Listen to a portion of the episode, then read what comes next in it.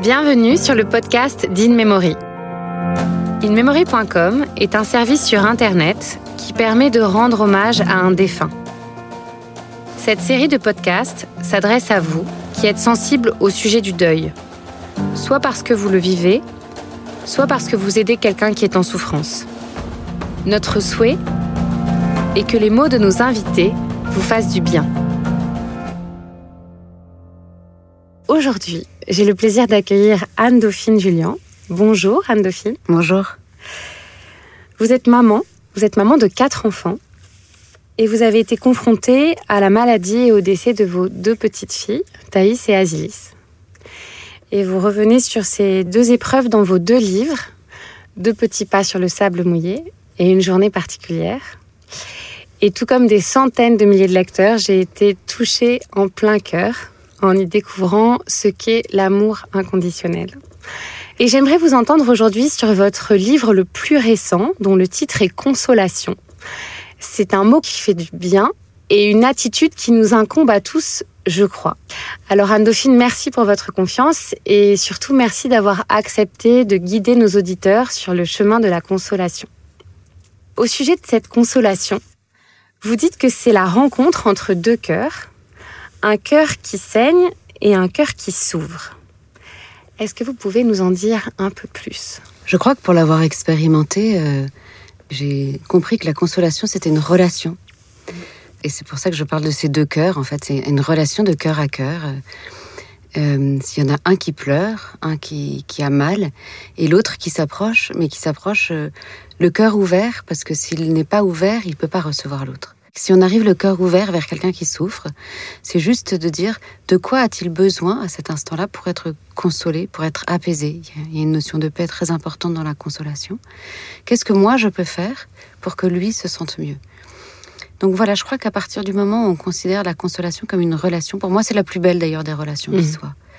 C'est la plus belle preuve d'amour qu'on puisse faire à quelqu'un, c'est de s'approcher pour le consoler. À partir du moment où on considère cette consolation comme une relation, je trouve que toute la difficulté à consoler s'apaise. C'est-à-dire que on sait tellement souvent pas quoi dire et pas quoi faire. Mais quand on arrive en disant peu importe que je sache quoi dire ou quoi faire, je, vais m'approcher et voir ce qui se passe. Hmm. Oui, ce que j'entends, c'est euh, de faire confiance à son intention quand on s'approche et que finalement, même si concrètement, on ne sait pas forcément quels seront les mots, d'ouvrir son cœur et que ça nous guidera pour être juste aussi pour l'autre Oui, c'est exactement ça. C'est une intention. Euh, c'est mhm. une bonne intention, la consolation. Alors parfois, on arrive avec les mains qui tremblent, la voix euh, mal assurée, en regardant ses pieds, mais on a cette intention quand même de consoler. Moi, j'avais été très frappée euh, à un moment où, ma deuxième fille était hospitalisée. Euh, elle a été subitement mal. J'étais seule avec elle à ce moment-là. Euh, son père et ses frères étaient partis en vacances. Et donc, elle a été hospitalisée en urgence et j'étais dans une très grande détresse parce que j'avais, j'avais peur qu'elle meure, tout simplement. Et il y a une infirmière qui est venue en pleine nuit vérifier comment elle allait. Et puis, moi, j'étais là avec toute ma peine et ma peur. Et puis, elle s'est juste approchée de moi. Elle s'est assise et elle m'a dit Je suis là. Donc, on a tous une capacité à consoler. Ah oui, je pense qu'on a tous une capacité à consoler à partir du moment où on a un cœur. et a priori, on en a tous un. Bien sûr, on a une capacité, on a une responsabilité aussi. Et on ne peut pas la nier parce que, parce que on vit dans une société euh, où, qu'on le veuille ou non, on est connectés les uns aux autres. Le fait qu'on vive ensemble, ça nous connecte. C'est, une vraie responsabilité. Je crois qu'on ne peut pas laisser quelqu'un dans la détresse. Mm. Euh, une personne peut sauver une autre. En fait, c'est incroyable. Alors, on ne peut pas définitivement consoler, je pense. Il n'y a pas une phrase qui console à jamais, mm. parce que c'est pas ça la souffrance. Mais euh, on peut consoler un moment. On peut consoler à un moment. Moi, je, ne laisse plus jamais quelqu'un pleurer tout seul. Plus jamais. Mm. Ça, ça, arrive de temps en temps, pas, pas tout le temps, mais d'être dans la rue, dans un transport en commun, etc. Et de voir quelqu'un qui pleure. Ben avant, je faisais comme tout le monde, hein. je faisais comme si ça n'existait pas. Je regardais mes pieds, j'évitais de regarder cette pauvre personne qui craquait en public, en me disant qu'est-ce qu'elle doit être gênée. Enfin, on, a ces sentiments-là quand même quand on voit quelqu'un pleurer. Et maintenant, j'y vois tout à fait autre chose. J'y vois peut-être quelqu'un qui craque, qui n'arrive pas à retenir ses larmes, et dans ce cas-là, c'est difficile, ou quelqu'un qui ose pleurer en public. Et je m'approche toujours, enfin, et sans être euh, ingérante ou sans être intrusive, j'approche et je dis juste, ça va? Vous avez besoin de quelque chose? Et parfois, la personne sèche ses larmes et dit, non, non, c'est bon, vous inquiétez pas. Parfois, c'est juste une mauvaise note qui peut faire pleurer, hein, il n'y a pas de souci. Mais et parfois, c'est quelque chose d'un peu plus singulier ou quelque chose d'un peu plus douloureux et qu'on recueille quelques secondes, quelques instants. Mm.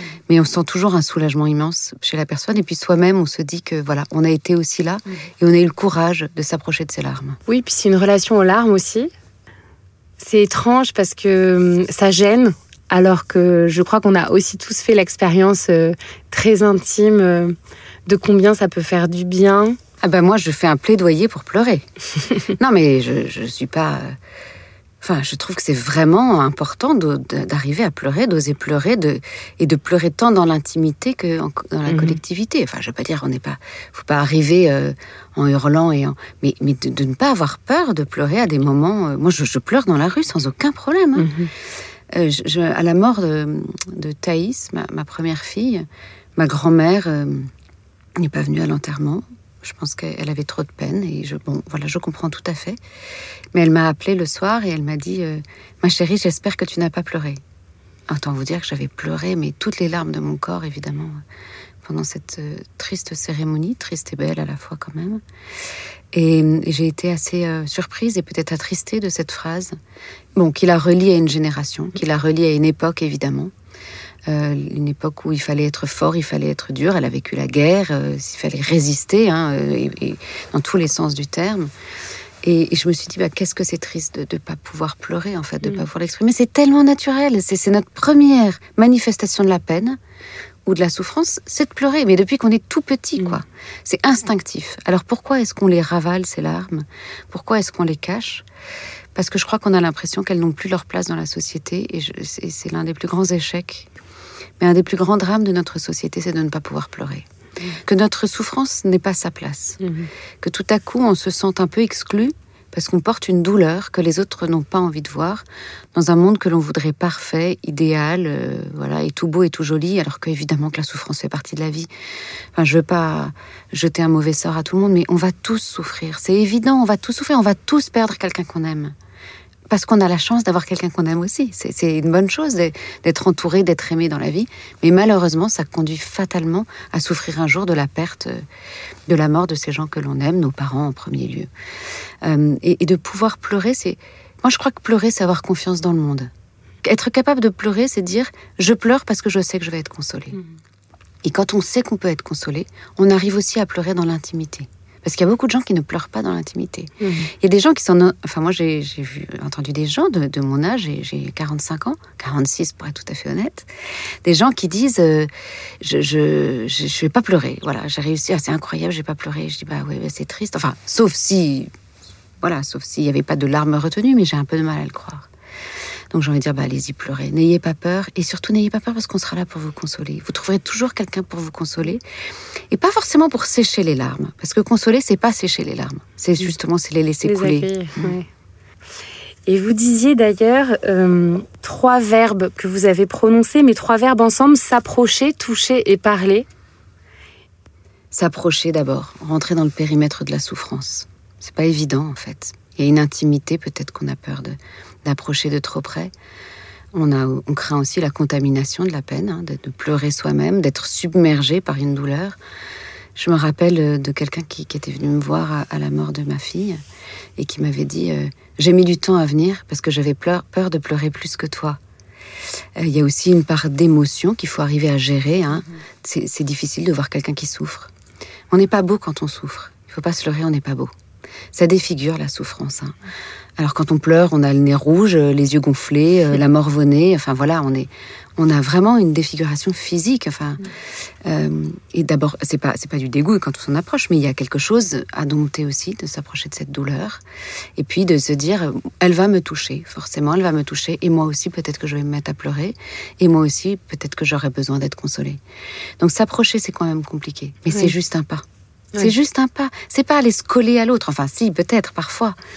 Mais c'est, c'est juste rentrer dans le périmètre de la douleur, à portée de voix, à portée de main, quoi. On n'est pas obligé de, voilà, de ne faire qu'un, mais c'est juste être à portée de main et portée de voix. Toucher, c'est tellement important le toucher, c'est mm. tellement important. Moi, ça m'a rendue vivante, quoi. Mm-hmm. Euh, je reviens toujours à ces instants. Enfin, c'est pas l'instant de la mort que ça, je garderai précieusement pour moi, mais les instants qui ont suivi la mort de mes filles. Euh, je parle de cette mort-là parce que moi, jusqu'à la mort de mes filles, à part la mort de mon grand-père, mais peu de temps avant, j'avais jamais été confrontée à la mort. Donc, quand même, j'avais, voilà, euh, assez tard dans ma vie, j'ai côtoyé la mort et malheureusement de façon extrêmement brutale et, et très, très personnelle. Mais je me suis aperçue juste après la mort, enfin dans les jours qui ont suivi, avant l'enterrement, que les gens n'osaient pas me toucher. Peut-être comme si j'étais fragile, comme s'ils avaient peur de me blesser, de me faire mal ou, d'avoir des gestes inappropriés. Mais moi, j'avais un besoin viscéral d'être touché, touché comme un enfant, parce que c'est le premier de nos sens en fait. C'est le premier, vous voyez d'ailleurs, si vous me voyez, quand je dis ça, je m'en sers j'ai pris mes bras, je, je euh, voilà, j'ai les bras serrés contre ma poitrine et les mains qui les referment parce que je, comme si je me coucounais. Euh, on a besoin de, de, ce contact, de cette chaleur humaine, et c'est ça aussi qui nous fait nous sentir vivants. Et les, je voyais que les gens n'osaient pas m'approcher. J'avais tellement envie de leur crier, mais je vous en supplie, prenez-moi dans les bras. Bon, je parle pas de mes parents ou des gens vraiment proches que osaient. Et jusqu'à ce que j'ai une amie qui n'était pas la plus proche, euh, qui, qui est arrivée, qui m'a serré dans les bras, quoi. Et tout à coup, euh, j'ai le cœur qui, qui s'est qui s'est relâché, qui s'est apaisé, qui s'est mm. remis à battre euh, sans frissonner. Quoi. Il y avait une douceur dans ce geste qui était certainement maladroit. Je ne me rappelle pas du geste en lui-même, mais je vois juste la chaleur de cette étreinte. Donc il faut pas, et c'est parfois pas une étreinte, c'est parfois juste une main posée sur l'épaule. C'est le contact physique qui montre que cette douleur que l'on a, elle, peut quand même être, être approchée. Elle ne génère pas que de la fragilité. Et puis parler parler. Alors ça c'est le grand sujet, quoi dire? mhm. c'est-à-dire, j'arrive, la bouche pleine de mots que je ne sais pas utiliser, je ne sais pas dans quel ordre. Je voudrais que les choses soient fluides, je voudrais avoir une fulgurance incroyable qui permette, qui soit d'une efficacité redoutable. Non, c'est pas ça. C'est des balbutiements, évidemment, parce que parce que la compassion est là et la peine s'en mêle. Mais, mais c'est, mais c'est de l'amour, quoi qu'il arrive. Mhm. Il y a pas, moi j'ai des gens qui sont arrivés, je peux pas dire les, mots qui sont prononcés, mais ils ont osé dire des choses. Il y a, y a des choses très banales. Alors mes condoléances, ça console pas vraiment, mais c'est quelque chose de, de pratique. Ça reste quand même assez impersonnel, mais pourquoi pas quand on arrive qu'à dire ça, c'est déjà bien de s'approcher avec ces mots-là. C'est un premier pas. C'est un premier pas. Et je crois que c'est je suis là il y a aussi un mot qui, sauve, c'est je t'aime, mais c'est difficile de dire je t'aime, hein, à part euh, aux, gens dont on est amoureux, ou à nos enfants, ou à nos parents. On peut le dire sans prononcer ces mots-là. Je crois que si dans chaque mot qu'on dit, il y a une preuve d'amour, peu importe les mots qu'on va formuler finalement. Moi, je crois qu'il y a quand même des questions qui peuvent être posées, qu'on n'ose pas non plus. Euh, de quoi as-tu besoin? Alors pas tout de suite, hein, pas dans l'instant. Euh, on s'approche et on dit bah, Je suis là, je pense à toi, euh, compte sur moi. C'est déjà des choses euh, qui font que tout à coup on n'est plus seul face à sa souffrance. Et de quoi as-tu besoin? Interroger le besoin et l'envie aussi. Mmh. Parce que souvent, quand on est dans la peine, on se dit Elle est tellement empêtrée dans son chagrin qu'il n'y a plus d'envie qui peut. Mmh. Et en fait, euh, si, heureusement, parce que dans l'envie, il y a le mot vie, hein, et que si on a des envies, c'est qu'on a envie de vivre aussi. Mais de quoi as-tu besoin euh, évidemment, à l'instant, dans les moments qui suivent le, décès ou la mort de quelqu'un, la réponse, on pourrait la crier j'ai besoin de l'autre, de celui qui est mort, j'ai besoin qu'il vive, et ça, tu peux pas. Donc, euh, mais si on se contente de ça, on met celui qui console dans une situation d'impuissance totale. En effet, il peut pas ressusciter celui qui est mort et apaiser notre peine. Mais c'est pas ça consoler, en fait. Consoler, c'est accepter la peine et l'accompagner. Mhm. Et, et, dans ce besoin, il y a des choses qui vont s'exprimer et qui ne seront pas réalisables tout de suite. Mais en fait, moi, j'ai remarqué que quand on m'a dit de quoi as-tu besoin, évidemment, j'ai eu envie de crier ça à mes filles. Je me suis gardée de le faire, mais je l'ai pensé très fort et j'ai dit, bah, je sais pas, rien, j'ai envie de rien, je, non, rien. Mais en fait, la question a quand même été posée. Et du coup, quand la peine s'est un petit peu apaisée, des petites parcelles de bonheur, des petits moments un peu ensoleillés, je me suis rappelé qu'on m'avait, on autorisé à avoir des besoins et des envies, que cette question avait été posée. Et je me suis autorisée aussi à y répondre. Mhm. Il y a cette belle tradition euh, d'apporter des plats cuisinés à ceux qui sont dans la souffrance, dans les rites qui accompagnent le décès. C'est pas forcément ce besoin-là, mais en tout cas, c'est un besoin euh, qu'on peut anticiper et puis aussi un moment de chaleur qu'on peut offrir. Et c'est vrai que ces besoins du quotidien, ces besoins de rien qui deviennent en fait euh, des vecteurs d'une attention et puis du aussi effectivement d'une vie qui est toujours là et de cette tarte aux pommes qu'on pose sur la table. Alors c'est paradoxal parce qu'en général, dans ces moments-là, on n'a surtout pas faim. on a l'appétit coupé. Moi, je me souviens, ma sœur a été allée, j'avais dit, va chercher quelque chose pour le petit-déj. Thaïs était morte au milieu de la nuit et voilà, le, jour arrivait, le petit-déj aussi. Et, en fait, elle était à la boulangerie, elle avait acheté tous les croissants et les pains au chocolat de la boulangerie. elle était revenue avec ça et j'avais envie de dire, mais ma foi, je suis même pas, je vais en manger une miette, quoi.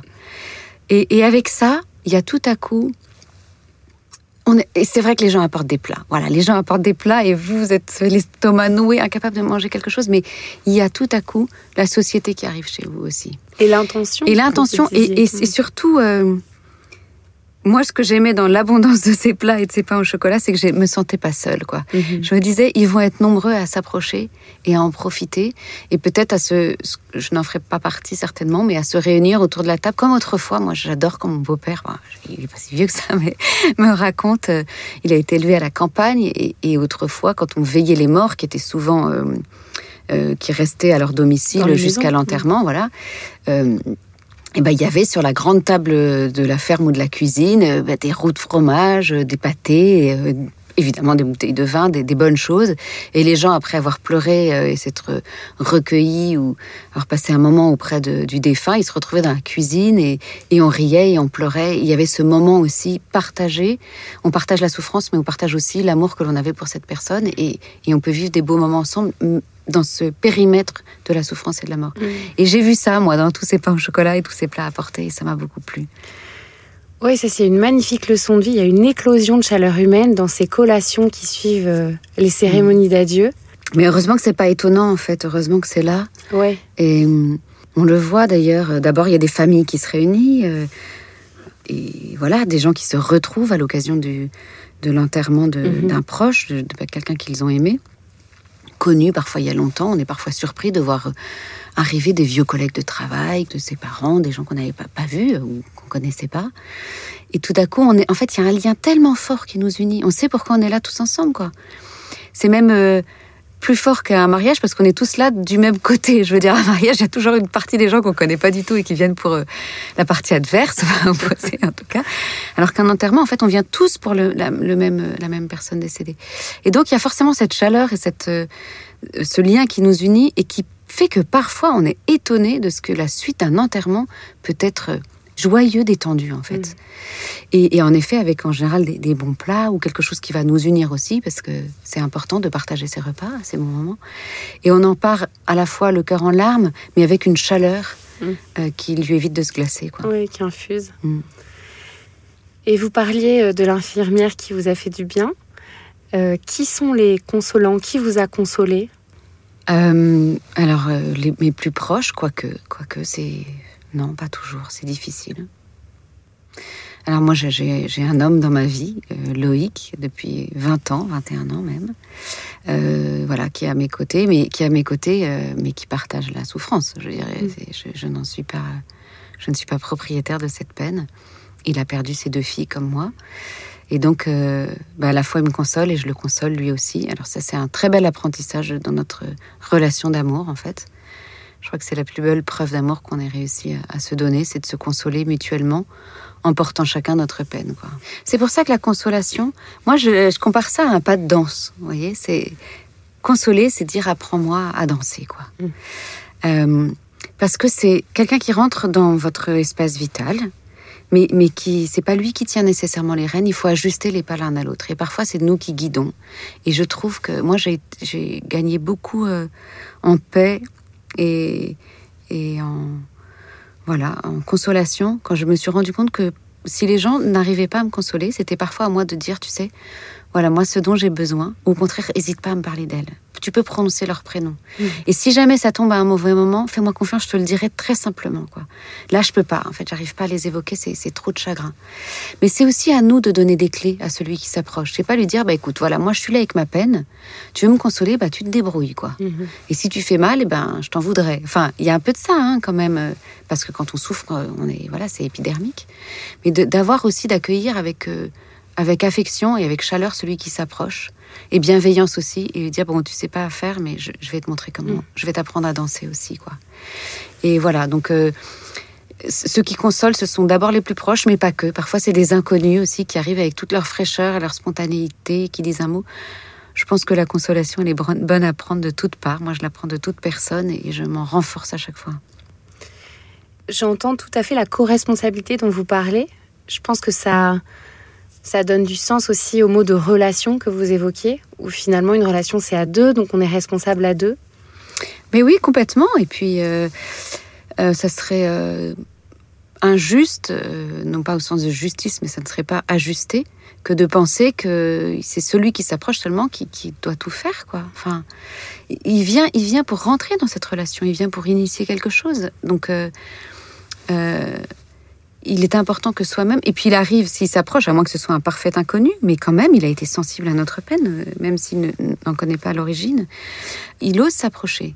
Il ose s'approcher, il a certainement lui aussi une part de peine, hein, donc il met peut-être entre parenthèses le temps de nous consoler, mais à nous aussi de la prendre en compte et mhm. de, et de l'aider. Et je pense que chacun en sortira grandi, grandi par le haut, et aussi dans la relation qu'on a, qu'on a l'un envers l'autre, quoi.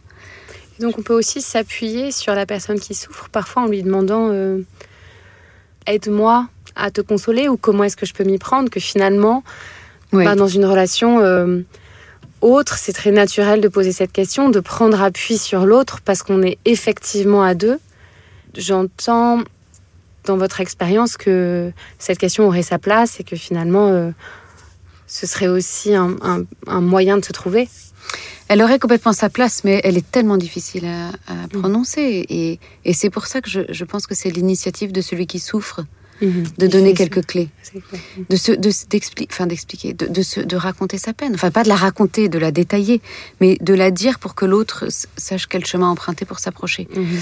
Je, je ça serait compliqué d'arriver en disant euh, comment. Enfin, si on peut dire comment est-ce que je peux te consoler, mais on se retrouve face à une impuissance de l'autre qui dit comment. Ben je. C'est vertigineux. on ne sait pas, on sait pas. Mais si l'autre dit euh, des toutes petites choses, des clés. Euh, enfin, je, que je vais pas nommer parce que chacun les a au fond de soi, mais s'il se dit en fait, mhm. s'il dit ce qu'il ressent, je pense que ça aide ça ira bien. Mhm. Est-ce que ça vous a consolé d'écrire? Est-ce que ça vous a apaisé? Euh, Chez In Memory, on remarque qu'il y a, je crois, quand même une thérapie universelle à l'écriture. Enfin, c'est les proches écrivent des mots, mais c'est magnifique c'est ce que je vous disais sur l'espoir en l'humanité, qu'en fait, quand on donne les moyens aux gens d'eux, il en sort quelque chose euh, de, beau.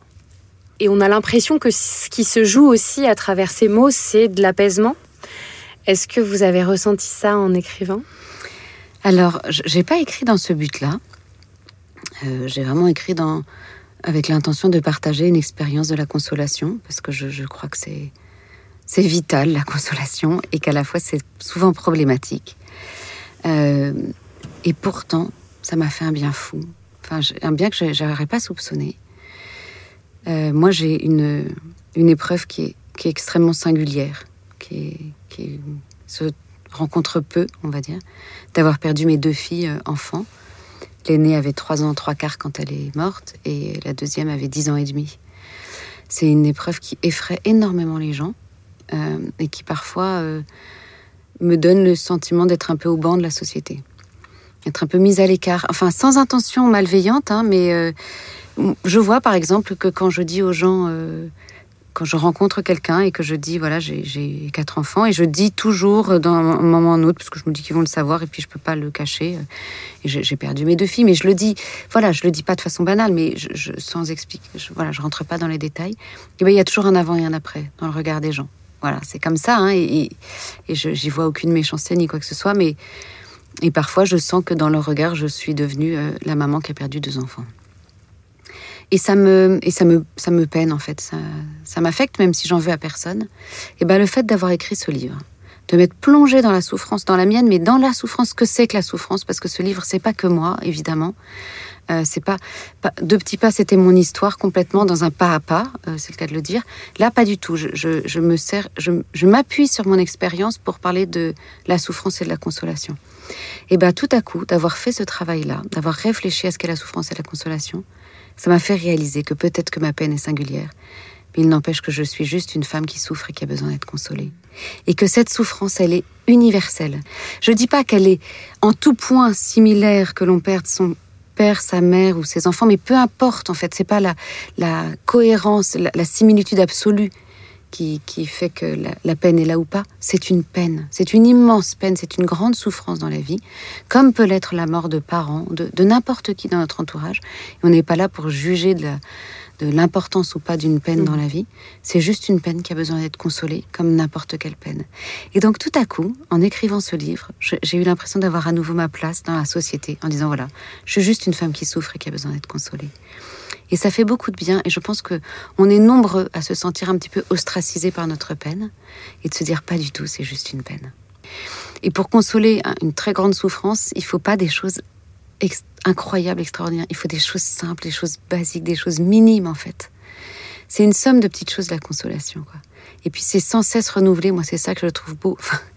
je trouve beau. J'aimerais bien être définitivement consolée. Évidemment, j'aimerais bien tout à coup euh, ne plus vivre avec cette souffrance. Mais j'ai appris à l'apprivoiser, à comprendre à quel point elle fait partie de ce que je suis. Et aucun mot, aucune attention, aucun geste ne chassera cette souffrance définitivement. Il ne fait que l'apaiser. Elle est là, la souffrance.